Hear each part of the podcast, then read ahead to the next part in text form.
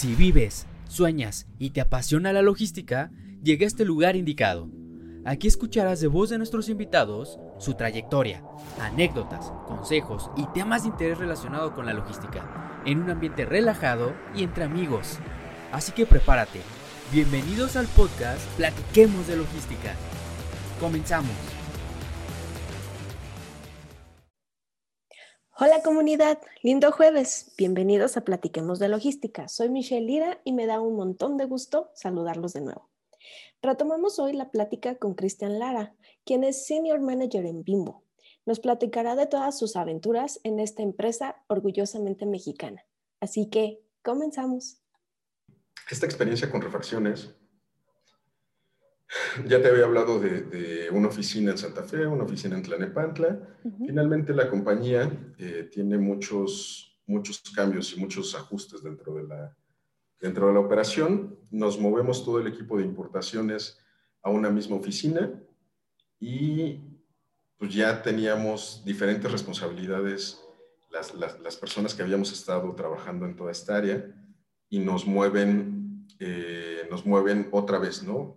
Respecto a qué teníamos asignado. Entonces, Gabriel, que era, que era la estrella de importaciones porque coordinaba toda la maquinaria de los proyectos, eh, pues digamos que especiales y delicados para, para nueva, nueva producción, pues también tenía que rolar un poco dentro de esas actividades, ¿no? Era necesario que continuara su crecimiento y que continuara haciendo otras cosas, y toda esta parte de la maquinaria y equipo cae conmigo. Entonces, además de las refacciones, ahora me toca a mí también atender toda la parte de maquinaria y equipo. Y aquí viene ya otra vez más eh, un nuevo reto muy importante, muy estresante y muy interesante, donde ya, eh, pues no nada más veías eh, pues las refacciones y, y, pues que tenías hasta cierto punto diferentes alternativas para encontrar en el mercado si alguna te fallaba, ahora ya tenías que importar la, parte de la maquinaria y ya explicar, además del funcionamiento de un tornillo, qué hacía toda la maquinaria completa. Claro. Y como eran proyectos especiales, pues tenías encima eh, toda la dirección de, ingeniería y además toda la parte de los planes comerciales. O sea, toda una estrategia de mercado eh, pesaba sobre ti porque además de los planes de ventas y de lo que querían desarrollar el nuevo producto, pues también estaba de que tuvieras la maquinaria en tiempo, a tiempo suficientemente con, con, la anticipación necesaria para salir a mercado y lograr todos esos planes de ventas que se habían hecho desde meses de anticipación. Entonces, pues me, me dicen, tú lo vas a hacer, vas a coordinar esa parte y pues dale. Por ejemplo, dentro de toda esta experiencia, eh, me tocó coordinar la parte inicial de equipar la planta de Panamá. Cuando se adquiere Panamá para, para, para Bimbo, eh, empezamos a equipar la, la, planta. Movimos desde México el silo de harina que iban a utilizar en, en Panamá. Entonces, igual, tráfico sobredimensionado, especificaciones especiales, encontrar qué buque lo iba a hacer, porque no lo íbamos a poder subir a, un portacontenedores normal, todo este tipo de cosas, y el ir a visitar al, fabricante del silo, eh, hacer todo este tipo de cosas, pues lo hacías con, con más conocimiento y, hasta cierto punto con más confianza, porque detrás traías ya más o menos conocimiento de, de los transportes. Y en el caso, por ejemplo, de la maquinaria y de los equipos, ahí cómo, cómo se programa. O sea, eh, tiene, tiene que ver un poco en cuanto a la calidad de vida, por ejemplo, de la misma maquinaria, que se necesita hacer un cambio, o cómo lo van programando. Eh, eh, porque creo que te dan como, como de, no sé, de las 38 plantas vamos a cambiar maquinaria en tres y equipos en dos, por ejemplo, o no sé, ¿sí? ¿Sí es así o, o ando muy volada? No, finalmente todo tiene que ver con, con un proceso de planeación. Eh, todas las compañías lo que normalmente hacen es, eh, con cierto tiempo de anticipación o de acuerdo a cada uno de sus, de sus periodos, dicen, para la próxima temporada, el próximo año, el próximo periodo, lo que yo quiero es eh, incrementar mi venta, no sé, en el mercado de autoservicio. Y pues para eso necesito tener X cantidad de materia prima, empaque, eh, maquinaria y todo, o incrementar mi línea de producción en cierto porcentaje, y voy a requerir todo este tipo de cosas, ¿no? Entonces, cada que había una planeación de este tipo de, este tipo de, de, estrategias comerciales, pues de ahí derivaba todo, todo lo demás. En cascada viene eh, todo el explosionado, donde te dicen eh, no solamente los ingredientes, sino también eh, cuánto espacio de la línea vas a necesitar, si vas a requerir más colaboradores, pues sabes que tu, ahorita en el mercado hay un gancito de edición especial, este, se puede hacer en las líneas que están ahorita o necesitas una más. Entonces, todo este tipo de programaciones, idealmente, las tenemos al principio de año, ¿no? O cuando terminan de hacer las planeaciones. Sin embargo, hay otras cosas que son mucho más rápidas en, en, términos de reacción, o porque tienes que responder a, a, un tema de la competencia, o porque tu producto que recién lanzaste fue muy bueno y no puedes dejar el, el mercado sin, sin abasto, porque lo que tú estabas proyectando para, para vender, pues ya lo sobrepasó la, la, demanda del cliente. Entonces son en estos momentos donde tienes que empezar a, a, reaccionar. La gente de, de, de, la dirección de ingeniería dice, yo necesito esto, este, aquí está, ¿no? Si ellos van con los, con los fabricantes porque les dan los detalles, ven planos, funcionamiento, todo el diseño de la línea lo hacen ellos y de alguna manera tienen la idea de cuánto tiempo va a tardar en llegar. La tarea de nosotros cuando llega logística es hacer que esos tiempos no solamente se cumplan, sino que no corran riesgo en el abasto de, ese equipo en particular y en la medida de lo posible eh, adelantarlo si es necesario. Entonces, pues empezaba ahí la coordinación también con los, con los proveedores, con los fabricantes de la maquinaria. Oye, a ver, lo tienes para la última semana de noviembre. ¿Por qué para la última semana de noviembre? Ah, pues porque eh, mi fabricante de cajas de madera este, se va a casar una semana antes y no puede. Ok, te consigo otro fabricante de cajas de madera. ¿Te parece? Sí, sale, va. ¿Y cuánto adelantamos con eso? Dos semanas. Ah, pues dos semanas es muchísimo tiempo para, para, para hacer un buen impacto dentro del proyecto. Eso fue un ejemplo muy burdo, pero la realidad está en que eh, aquí es donde empiezas a jugar con, muchas de las experiencias que vas viviendo. Por ejemplo, yo le compro a un proveedor eh, SIF, ¿no? Ok, SIF. Eh, ¿Qué es SIF? Veracruz, órale.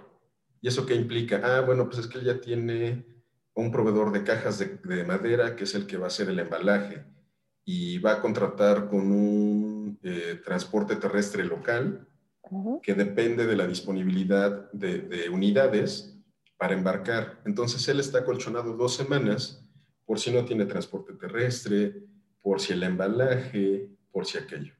¿Qué hacemos?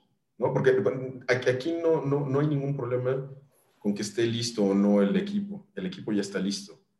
Lo demás es lo que nos está complicando el tránsito. ¿Qué hacemos? Freight forwarder, tenemos este embarque así, así programado para tal fecha, está listo ya, este, vamos a cambiar el encontrar entonces, en lugar de ser un CIF Veracruz, nos lo vamos a, convertir en un FCA. Y necesito que me busques eh, transporte local y necesito además que verifiquen la parte del embalaje. ¿Te avientas? Sí, órale, va. Entonces, lo que iba a estar listo en dos semanas se acortó a una, pero además entonces con esa semana que acortamos, eh, encontraste espacio en un buque que no iba a ser 20 eh, paradas, ¿no? Iba a ser 10. Y eso, pues en lugar de 25, 28 días de tránsito marítimo, recorta a 15 o a 20. Ah, pues perfecto, pues entonces, este, muévelo, ¿no? Y además, ¿sabes qué? Eh, ahorita ya, ya eso, eso ya pasó de moda, creo, por toda la comunicación electrónica, pero era, además va a ser Bell Express, ¿cómo ves? Ah, no, pues súper padre, mándame las copias y de una vez revalido. Entonces, toda esta experiencia te la va dando justamente eh, el abrirte a, tocar puertas, a aprender nuevas cosas, a, meter las manos donde pues, antes a lo mejor no conocías, y, va siendo muy enriquecedor. La, verdad es que Eh, sí, eh, antes de eso hay, una, hay una anécdota que sí, que sí no quiero dejar pasar. A ver, cuéntanos, este, cuéntanos. Estuvo, para mí se me hace, se me hace como, como de mis medallas y de, las cosas locas que me dejaron intentar, eh, porque traíamos un equipo de Europa para Tijuana, ¿no? Entonces todo, todo el tráfico estaba planeado para llegar en tiempo y en forma y así pasó de alguna manera. El único problema estuvo en que un componente importante de la línea de producción no estuvo, a, no estuvo a tiempo para que saliera con toda la línea. Entonces, teníamos que hacer algo para, para moverlo, ¿no? Obviamente pues, tú estás pensando en, vas a traer una parte de un equipo a México, lo necesitas urgente porque no puedes pasar eh, el mismo tiempo de tránsito marítimo y prácticamente tu embarque que moviste por mar tiene que llegar al mismo tiempo que, lo que vas a, mover urgente. Entonces, ¿qué haces? Bueno, primera opción, vuélalo. Sí, perfecto. Viene a México, ok. Empiezas a planear logística. ¿A dónde lo mandas? Ciudad de México, Monterrey, Guadalajara, ¿cuáles son los aeropuertos más grandes que lo puedan recibir, despachar y que se vaya? No, pues que sí, que no, ¿no? Entonces empezamos a idear ciertas cosas y votó por ahí el, tema del inbound, eh, mover la carga eh, de esta forma, inbound a través de Estados Unidos. Volamos la carga de, desde Holanda, por decir hoy, y con la rotación y con todo este tipo de los horarios, hoy mismo llegó a Estados Unidos, a Los Ángeles, se fue inbound de Los Ángeles a San Diego y terminó llegando prácticamente eh, antes que la carga que habíamos movido 30 días antes vía marítima. ¿Qué obtuvimos con esto? Que llegara a tiempo la carga, pero además no perdimos la preferencia arancelaria porque jamás jamás tocó suelo americano de manera oficial, fue IMBO. Se despachó en Tijuana con la, con la preferencia y todo cayó justo en tiempo. Eso es como de, de, lo, de lo más padre que puede hacer.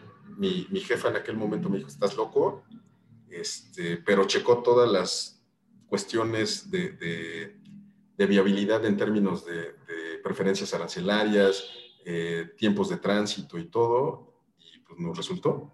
Y llegó bien, llegó sin problema. Que después de todas estas aventuras que estuviste viviendo con la parte de maquinaria y las refacciones y todo esto, después cuál fue la evolución o cómo eh, empezaste a buscar un cambio internamente o llegó la oportunidad de, ah, te hemos visto y como que siento que podrías hacerla en compras o cómo fue? Sí, eh, Cosa rara, el área de importaciones en Bimbo está, es parte de la dirección de compras.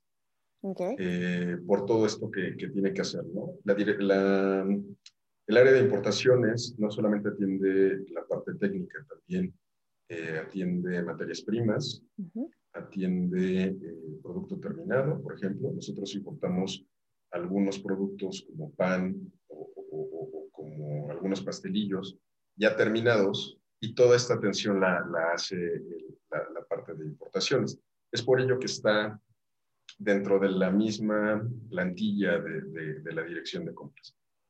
Pero encontré un espacio dentro de compras donde podía aplicar además todos estos conocimientos que ya traía antes, ¿no? Para, para la estrategia de las entregas, para la estrategia también de, de negociaciones, ¿no? Buscando ahorros. Finalmente, la función de nosotros como, como dirección de compras es encontrar eficiencias dentro de los, dentro de los costos y, y, lograr que, que, el costo de ventas eh, se vuelva más benéfico, llamémoslo así, para la compañía.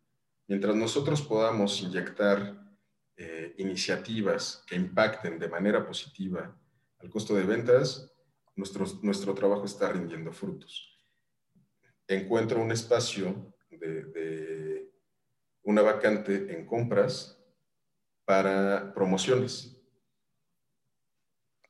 ¿Qué son las promociones? Sí, las, promociones son desde el sticker que tú encuentras dentro de un gancito que traía premios o que traía más producto gratis o alguna de estas promociones, hasta los mismos premios, ¿no?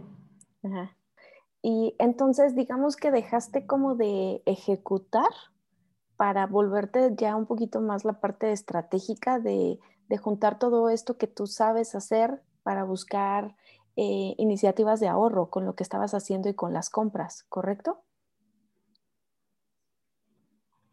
Sí, es correcto. Eh, nos pasamos del lado comercial y aunque la, la, parte de promociones no era justamente tan internacional o, no teníamos nosotros una relación tan directa con los, con los fabricantes en, en, el exterior, sí nos veíamos obligados a, implementar todo este tipo de, de, estrategias. ¿no? Mi jefa también eh, tenía una formación de comercio internacional en aquel momento y empezábamos a combinar una serie de estrategias. ¿no? Por ejemplo, eh, ya en esta, en esta posición, anteriormente yo atendía a Bimbo SADCB y a las plantas dentro de, dentro de esta razón social.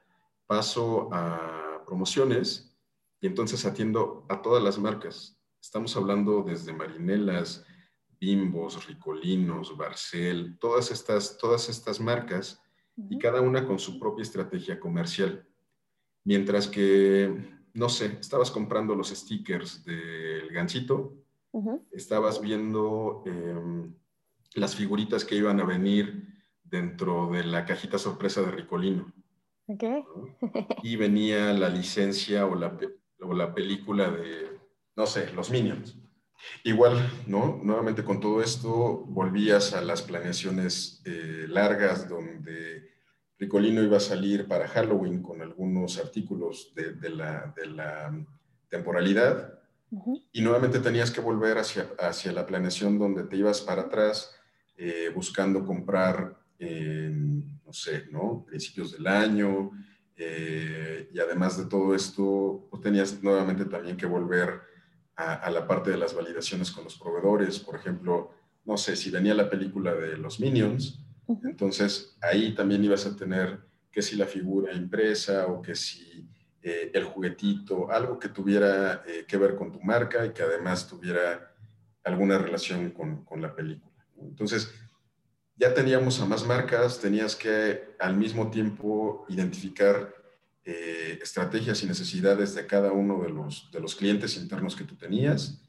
Y hablábamos, hablábamos no solamente Ricolino, sino Barcel y su campaña. Recordarás una campaña pues, famosa de las ardillas Barcel, que eran dos ardillitas que, que, tenían frases muy, muy jocosas y sacamos en aquel tiempo llaveros, sacamos diferentes cosas que se fueron planeando con el tiempo y eran campañas muy agresivas donde, donde tu plan comercial dependía de la correcta ejecución de todo al mismo tiempo, ¿no? de, de, la parte de producción y además del impulso que tú le ibas a dar a través de los premiums que tú ibas a, que tú ibas a tener en, promoción, que iban a hacer match con la publicidad y que además todo tenía que estar a tiempo en el mercado.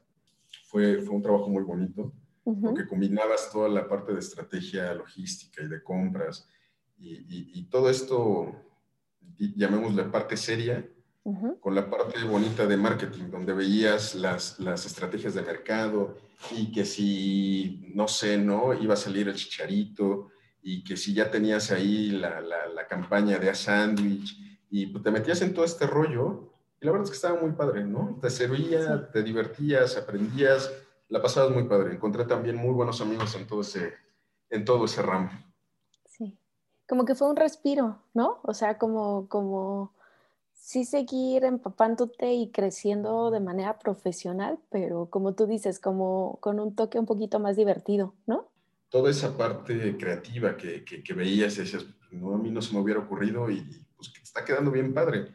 Todo eso te daba frescura, porque además eran durante temporadas muy largas o jornadas muy largas de trabajo. Llegaba a la oficina a las 7 de la noche, a las 7 de la mañana y salía alrededor de las 7, 8 de la noche, a veces un poquito más tarde.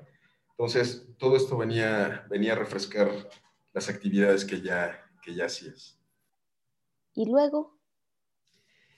Pues luego lo que quedaba, o, el paso siguiente en realidad, era eh, materia prima. En, mi caso lo que seguía era materia prima. Dejo promociones y empiezo a, comprar ya ingredientes. Empiezo a comprar ingredientes. Es muy chistoso porque mi, jefe en aquel tiempo es una persona de ascendencia alemana, serio, seco, ¿no? Así muy, muy, tú lo veías, no, no, se ríe, no, ¿cómo debe ser como jefe?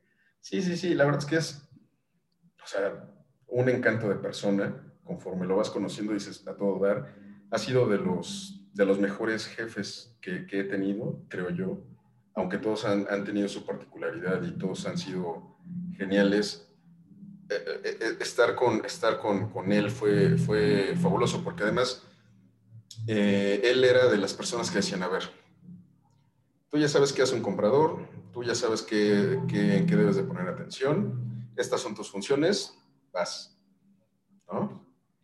Y pues voy, empezabas a hablarle a los proveedores, necesito que me traigas este ingrediente, eh, o ya se nos va a acabar aquella negociación, empezamos a planear y todo esto. Poco a poco vas involucrándote dentro del rol que ahora tienes que hacer y entendiendo ahora las, las, nuevas funciones. Al final del día, lo que tú tienes que garantizar es que todo el tiempo que sea necesario haya abasto de, de los ingredientes que tú, que tú tienes a cargo y obviamente comprar a los, a los precios más competitivos posibles.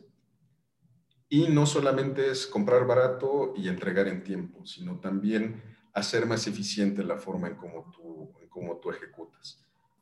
Bimbo es una empresa que te mantiene capacitado, o sea, es decir, como que, por ejemplo, para, para la eficiencia, para la mejora continua, para todos estos proyectos que ustedes tienen que hacer, eh, ¿cómo, cómo te vas documentando? O sea, ¿cómo, cómo vas creciendo, digamos, eh, o buscando herramientas con que hacerle frente a todas estas cosas? Porque, por ejemplo, la mejora continua, no sé, buscas cosas en internet que, que, te empiecen a ayudar, buscas cursos o, o en la misma empresa te, te, van ayudando con algo de esto?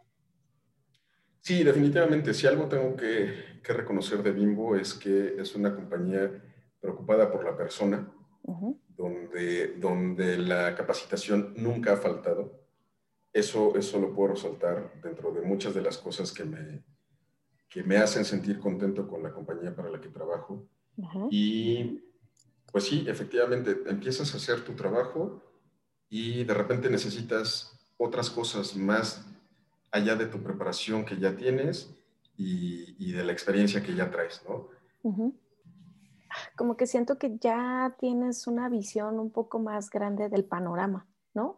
Y que a lo mejor al principio cuando, no sé, vamos a decir, la, gente sale de la escuela y empieza a hacer las, las, compras, a lo mejor esa es la estrategia, ¿no? De exprimir un poco más al, al, al vendedor. Pero ahorita con el bagaje volvemos a lo mismo, la experiencia que ya tienes, el colmillo que por ahí se te ve. Entonces tú ya empiezas a tener un panorama un poco más, más este, grande. La pregunta que te quiero hacer es, ¿y lo aplicas en la vida diaria? O sea, por ejemplo, si, si haces así el súper. Sí, eso es, eso es lo peor de todo, creo yo. Eh, cuando, cuando, cuando, estaba en promociones, eh, pues, te ves obligado a salir al mercado eh, y empiezas a ver, ¿no? Ah, mira, este, por ahí ese café trae una taza de regalo, ¿no? Y mira, este, aquellas papas trae producto gratis. Y, empiezas, empiezas a ver, ¿no? O sea, tú, tú mismo te empiezas a meter en las estrategias de las marcas y todo este tema comercial y por inercia empiezas a, empiezas a revisar lo que encuentras en el súper. Mismo caso, conforme vas avanzando en, en, en, toda esta parte de estrategia comercial y cuánto cuesta y todo ello, sí, o sea, la verdad, la verdad es que sí. Em, bueno, ahorita sí me gustaría pasar a platicar un poquito de esto de la logística inversa. Em, ¿Te acuerdas que la vez que estuvimos platicando, eh, te, estuve comentando que por ahí uno de los eh, chicos eh, que nos escucha se acercó conmigo como para preguntarme si pudiéramos platicar de esto? Y por lo que yo estuve investigando, yo creo, ¿verdad?, que a lo mejor en la empresa en la que actualmente estás trabajando sí se pudiera aplicar. ¿Qué es lo que estuve investigando yo de, de logística inversa? que es como ah, una recuperación de residuos originados por, por una actividad de, de, producción. Entonces, ¿cómo se pudiera haber reflejado? Em, por ejemplo, tengo aquí que se puede gestionar el material sobrante de inventarios, eh, devolución de compras a proveedores, recuperación de embalajes y envases, gestión de residuos. Entonces, no sé si eh, tú tendrás algún ejemplo, si sí lo aplican, si no lo aplican que nos pudieras platicar un poquillo de esto. Mira, en mi experiencia eh, he manejado muy poco este, este tipo de, logística. Sin embargo, sí podríamos identificar campos donde se puede hacer. Eh, la transportación, por ejemplo, de las botanas que hace la competencia o que de repente hacemos nosotros también, es a través de cajas de corrugado o en corrugados de cartón. Entonces, eh, no sé, quizás en, tiempos de bonanza, eh, tú cargabas tu camionetita con, los corrugados, llevaban ahí eh, las botanas y se las dejaban a la tienda. Y pues ya, ¿no? Dejabas tu, producto con todo y las cajitas y pues al rato esa cajita eh, funcionaba para guardar otras cosas a alguien, independientemente, ¿no? Actualmente, además, pues, también, también es responsabilidad de nosotros la parte del cuidado medioambiental y, darle ese ciclo eh, al, embalaje nos ayuda no solamente a reducir costos, o nos puede ayudar a reducir costos, sino también a, también a tener un impacto ambiental. Es decir, si mi caja de cartón da dos, tres vueltas eh, dentro, del, dentro de la cadena de, suministro, pues esto tiene, tiene diversos impactos, ¿no? Y así puedes tener muchos ejemplos para la transportación eh, hacia, hacia cliente final, por ejemplo, las tienditas eh, con, con, las botanas, o por ejemplo, cuando transportas, no sé, pan de exportación y lo mandas en las jaulas donde van eh, montados los, los, productos. Entonces, esa, esos racks van y vienen, van y vienen, van y vienen, y ya no necesitas mandar una caja especial que después vas a desechar y que además de ser un costo para ti, pues también tiene un impacto eh, en el ambiente. ¿no? Igualmente hay, hay muchos métodos de, embalaje que pueden funcionar bajo este concepto, o inclusive leía yo también después de que platicamos esto, eh, conceptos como el de Coca-Cola, ¿no? Por ejemplo, Coca-Cola tiene su tiene eh, sus, sus, filiales de, de botellas de PET. Entonces, tú puedes ver con ellos la parte donde se recicla el PET, donde se hacen llegar eh, esta materia prima para después formar botellas nuevamente. Entonces, incluso creo que hay hasta por ahí un, comercial de una botella de Coca-Cola eh, que te está hablando y te platica un poco respecto al ciclo que tienen las botellas y que al final no terminan eh, con un solo uso en el mar, flotando sino puede tener muchos, muchos usos más, ¿no? Eh, este PET igual, ¿no? A lo mejor ya no lo reutilizas para envasar eh, productos alimenticios, pero ¿qué crees? La marca con la que no me quedé a trabajar cuando estaba buscando trabajo al salir de la escuela, este, sí hace playeras con PET reciclado. Entonces, eh, un primer paso puede ser la reutilización de los materiales para reducción de costos y además eh, para tener un impacto ambiental positivo. Adicional a esto, como estrategia lo que puedes hacer es también localizar quienes pueden aprovechar o el reciclaje o eh, los desechos que tú regresas o todo este tipo de, conceptos que tú mencionabas al principio y que les puedan ser útiles. ¿no? Nosotros los llamamos subproductos. Eh, dentro de un proceso productivo puedes tener a lo mejor un sobrante de plástico mientras estás haciendo las, las botellas de PET. y ese sobrante le puede eh, servir a alguien más dentro de su proceso. Eh, eh, yo leía mucho esta parte de optimizas el inventario, pero también automatizas la logística, disminuyes costos. Entonces, pensando esta parte como, como cliente, al momento en el que, por ejemplo, decías esto de los racks, ¿no? Los mandas, con quien tú hagas el negocio del vamos a decir, del marítimo, del contenedor, ya sea con la naviera o con el forwarder, pues ya no le compras, digamos que el boleto en sencillo, sino se lo compras en redondo, ¿no? Entonces, eh, empiezas justamente a automatizar tu, eh, tu logística porque la misma naviera que se va a llevar esos contenedores te los va a traer de regreso y al estar comprando Impo y Expo debe de haber beneficios para ti, ¿no? A lo mejor los cortes de demoras este, virtuales o a lo mejor días libres o a lo mejor el flete de importación le bajas tantito porque pues te estás asegurando exportación. Y también lo que yo estaba pensando un poco era, eh, ahorita con este boom con, con, Amazon, también estuve leyendo que era como, como esta parte de regresar electrónicos, electrodomésticos. Entonces, si tú te fijas, cuando tú compras en Amazon, tienes chance de hacer estas devoluciones. Entonces, pensando un poco en la parte terrestre, estas de las últimas millas y demás, pues a lo mejor los mismos transportes que pasan y te dejan las cosas, sí dentro de la ruta va a haber una devolución, pues son ellos mismos los que pasan y ya no estás usando recursos eh, externos, ¿no? Estás eh, optimizando esa misma ruta y asegurándote que tienes al cliente contento, que pasas por la mercancía y que va a regresar al CEDIS a hacer gansito o chocorroles. Gansito. ¿Pan bimbo o pan globo? Híjole, es que son cosas diferentes. Pan dulce, el globo, totalmente, ¿no? ¿Cuál ha sido el mejor consejo que te han dado? El mejor consejo que me han dado. Mira, yo tengo dos frases que me gustan mucho, que, que, las aplico como, como consejo. Y una dice, nada grandioso fue jamás conseguido sin peligro, ¿no? Así dice la frase, la verdad es que lo del peligro ya suena muy azotado. Yo me gusta pensarla en que nada grandioso fue jamás conseguido sin esfuerzo.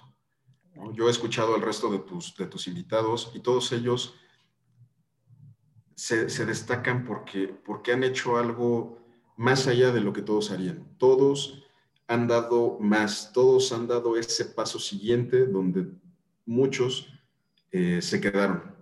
Entonces, eh, yo, yo te podría decir que sin esfuerzo no consigues nada. Esa es, esa es una realidad.